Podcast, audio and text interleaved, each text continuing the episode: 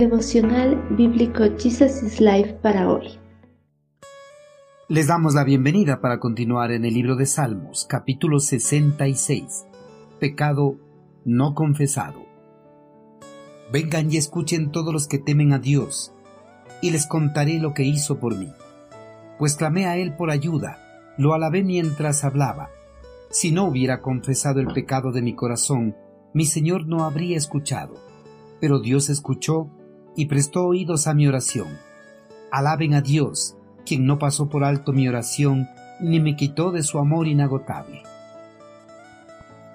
Con regularidad las personas que creen en Cristo Jesús, al estar en medio de alguna necesidad o aflicción, acuden al eterno Creador a través de la oración, esperando que sus oraciones sean respondidas. Para que las oraciones sean contestadas por el eterno Creador, existe un principio fundamental y sin el cumplimiento de este principio, ninguna oración será contestada por el Señor. El principio fundamental para que las oraciones sean contestadas es la confesión de pecados. El salmista conocía este principio, por eso cuando estuvo en medio de adversidades a causa de sus pecados, se postró y confesó sus faltas a Dios antes de pedir su ayuda.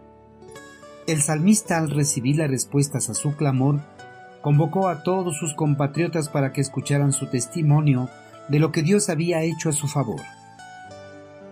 En presencia del pueblo testificó cómo extendió su clamor al Señor, y mientras esperaba su respuesta como lo había alabado y glorificado. La mayoría de los seguidores de Cristo, mientras esperan la respuesta de Dios a sus oraciones, son pasivos, porque esperan en silencio esa respuesta anhelada. En contraste a la mayoría de cristianos David no esperó la respuesta de Dios de manera pasiva, más bien fue activo, porque mientras esperaba la respuesta a su clamor, alabó y glorificó a Dios. Además, el salmista testificó que si no hubiese confesado sus faltas y pecados, el Señor no hubiese atendido su clamor. David afirma la importancia de confesar los pecados para recibir la respuesta de Dios. Este principio que afirma David es ignorado por algunos seguidores de Cristo, pues no analizan sus vidas antes de extender sus oraciones a Dios. No analizan si tienen algún pecado que todavía no hayan confesado al eterno Creador. El pecado oculto o no confesado es una barrera gigantesca que obstaculiza que las oraciones puedan llegar a la presencia de Dios. Por eso, es indispensable que los creyentes, antes de extender su clamor, primero confiesen sus pecados y se pongan a cuentas con Dios. David, para encontrar el favor del eterno Creador, confesó sus faltas y pecados que albergaba en su corazón. Dios perdonó a David sus pecados, y una vez que su corazón estuvo limpio, prestó oídos a su clamor y le ayudó. Para que la oración sea contestada por el eterno Creador, es necesario que el creyente no tenga pecados ocultos delante de Dios, si los tiene, nunca recibirá la respuesta de Dios a su clamor.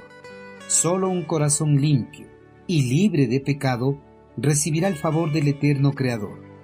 Por último, el salmista invitó a todos los presentes a que alabaran a Dios, porque Dios no había pasado por alto su oración ni le quitó su amor inagotable. Queridos hermanos, para recibir el favor de Dios es indispensable que el corazón del creyente esté limpio de cualquier pecado, pues si alberga pecados en su interior, jamás recibirá la respuesta de Dios a sus oraciones. Por eso David, para recibir el favor de Dios, confesó sus pecados, y Dios lo perdonó, atendió su clamor y le mostró su amor inagotable. Hermanos, para que nuestras oraciones sean escuchadas y atendidas por el eterno Creador, Constantemente debemos confesar nuestros pecados debido a que seguimos haciendo el mal. Pero la confesión requiere que escuchemos a Dios y deseemos dejar de hacer lo que no le agrada. Pues si nos negamos a arrepentirnos y ocultamos nuestras faltas y pecados, se levanta un muro que impedirá que nuestras oraciones lleguen a la presencia de Dios.